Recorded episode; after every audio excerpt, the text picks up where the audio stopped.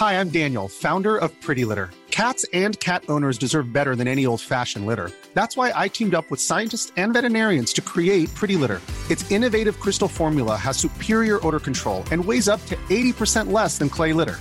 Pretty Litter even monitors health by changing colors to help detect early signs of potential illness. It's the world's smartest kitty litter. Go to prettylitter.com and use code ACAST for 20% off your first order and a free cat toy. Terms and conditions apply. See site for details.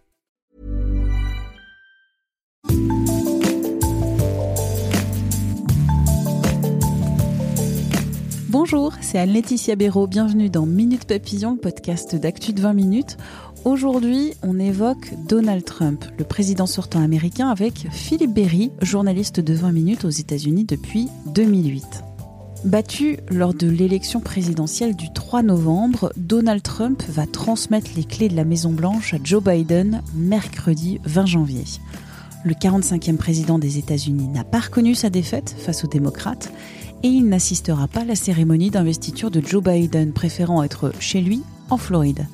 Au Capitole, le dispositif de sécurité sera très important pour éviter toute répétition des émeutes le 6 janvier dans ce temple des institutions américaines. Ces émeutes ont causé la mort de quatre partisans de Donald Trump et d'un policier. Donald Trump est sous le coup d'une nouvelle procédure de destitution. Il est menacé par plusieurs affaires de justice. Ses dernières heures de pouvoir sont extrêmement critiquées, tant pour sa gestion de la pandémie de Covid-19 que pour sa série de grâces que va devenir Donald Trump? On en parle donc avec mon collègue Philippe Berry aux États-Unis. Vous me pardonnerez parce que la connexion jusqu'à Los Angeles n'était pas très bonne. Philippe, tout d'abord, en quoi Donald Trump rentre-t-il aujourd'hui dans l'histoire? Il est rentré dans l'histoire en devenant le premier président impeach, donc mis en accusation par la Chambre. Euh, ce n'était jamais arrivé. Jusqu'à présent, il y avait uniquement Bill Clinton, Andrew Johnson et Donald Trump qui avaient été impeaché une fois. Donc c'est la voilà, première fois qu'un président est visé deux fois par une procédure d'impeachment votée à la Chambre. Et donc maintenant, la question, c'est une destitution, ce qu'en anglais, ils appellent removal from office. Euh, c'est un vote au Sénat à la majorité des deux tiers. C'est 67 sénateurs sur 100.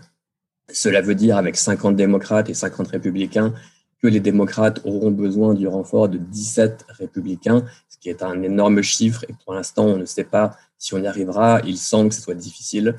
Et si ce vote-là pour donc destituer Donald Trump était, s'ils atteignaient la majorité des deux tiers, un second vote imposer une seconde punition, elle, pour empêcher un candidat de tenir une fonction publique.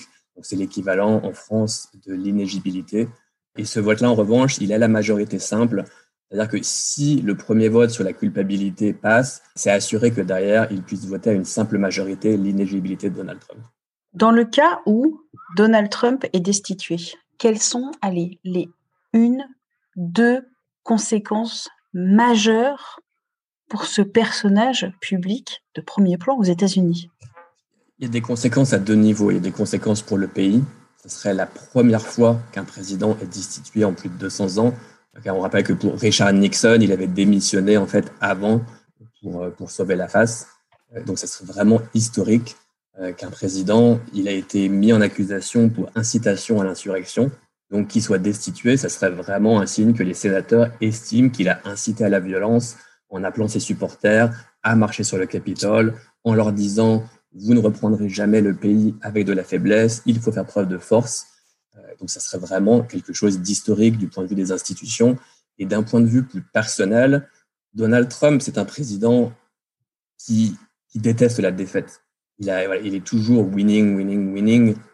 J'ai interviewé une de ses biographes qui m'a expliqué qu'il avait été élevé en fait très influencé par un pasteur qui avait écrit un livre sur le pouvoir du positive thinking. La pensée positive.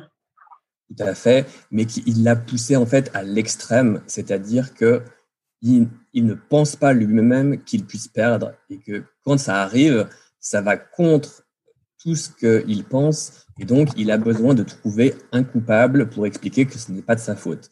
Ça explique notamment que toute sa rhétorique sur les fraudes, sur que l'élection a été volée, ça s'inscrit vraiment dans son, dans son déni d'accepter qu'il ait pu perdre. Donc pour lui, d'être destitué, dans sa légende future, dans le livre d'histoire, ça restera comme quelque chose qui va sans doute le rendre foudrage d'être le premier président destitué. et donc, ça serait la défaite ultime au final. Alors, la défaite ultime, mais peut-être qu'il va y avoir aussi des procès pour Donald Trump. Il peut y avoir une responsabilité pénale. Il y a de nombreuses affaires. Il a été accusé par des femmes d'agression sexuelle. Il y a une enquête à New York sur des possibles fraudes fiscales. Là, sur les violences au Capitole, les autorités n'ont pas exclu, mais on ne sait pas à ce stade, d'enquêter sur de possibles élus qui auraient incité ou aidé les manifestants. Donc là aussi, il peut y avoir des charges criminelles, des charges pénales.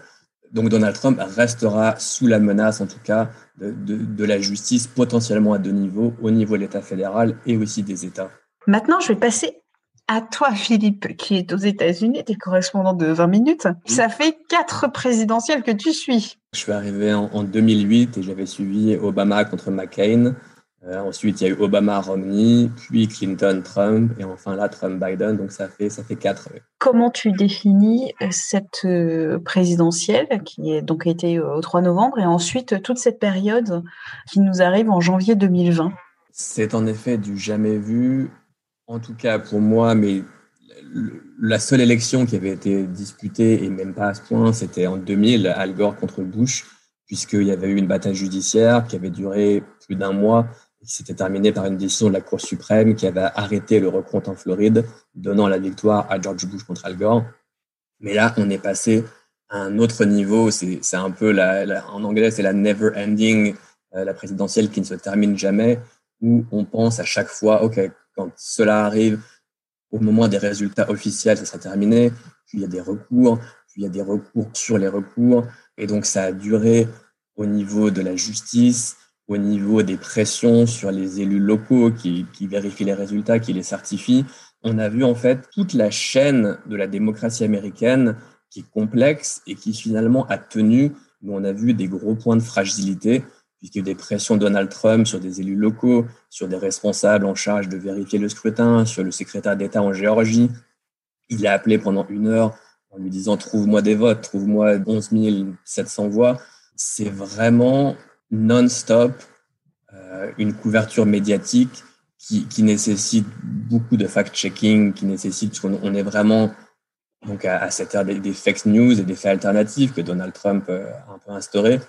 Et les lecteurs, c'était, il y avait deux demandes. Moi, sur, sur Twitter, j'interagis beaucoup avec eux. C'était les résultats vraiment en temps réel. Donc ça, c'était beaucoup de suivre les sources locales pour, vraiment pouvoir suivre à la seconde près ce qui se passe. Et l'autre demande, c'était le fact-checking, puisqu'on est vraiment dans un complotisme permanent.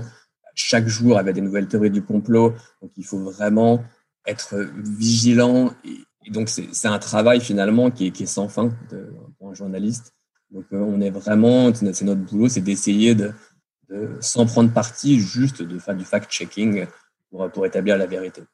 Avec la fin, entre guillemets, de Donald Trump, donc avec la fin peut-être du Trumpisme, et si, si on peut dire que c'est vrai ou pas, est-ce que ça va être plus simple pour les journalistes de travailler aux États-Unis sur le pouvoir et le pouvoir présidentiel?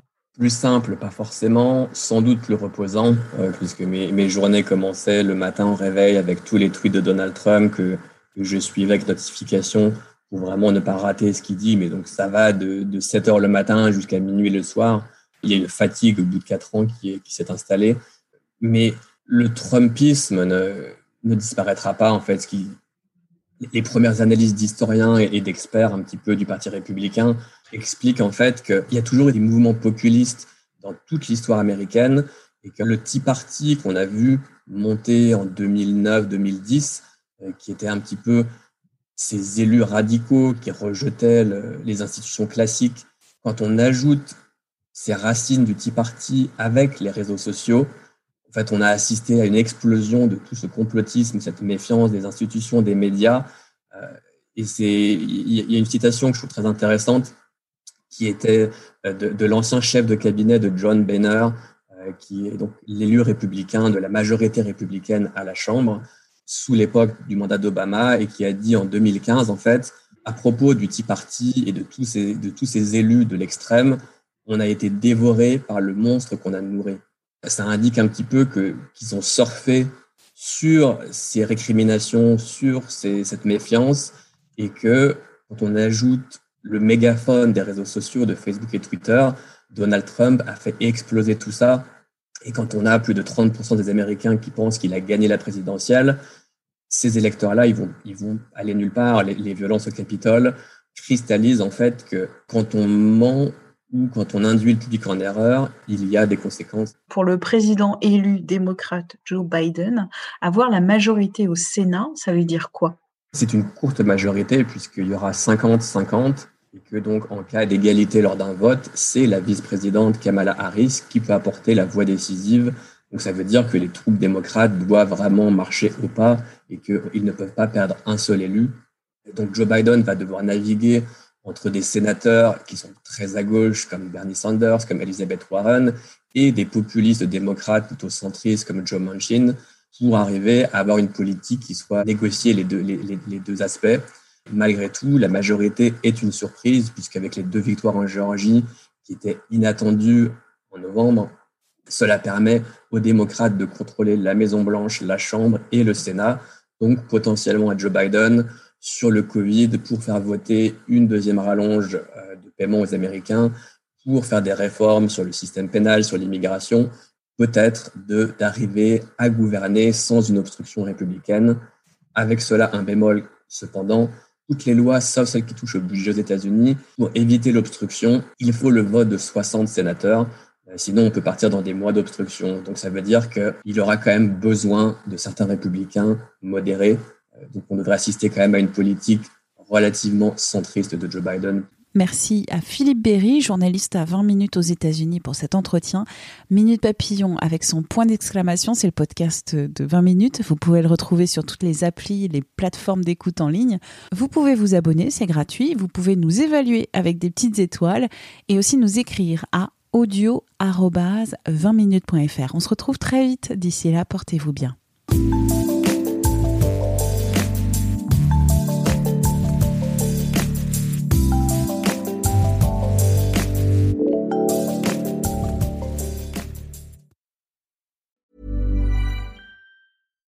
Hi, I'm Daniel, founder of Pretty Litter. Cats and cat owners deserve better than any old fashioned litter. That's why I teamed up with scientists and veterinarians to create Pretty Litter.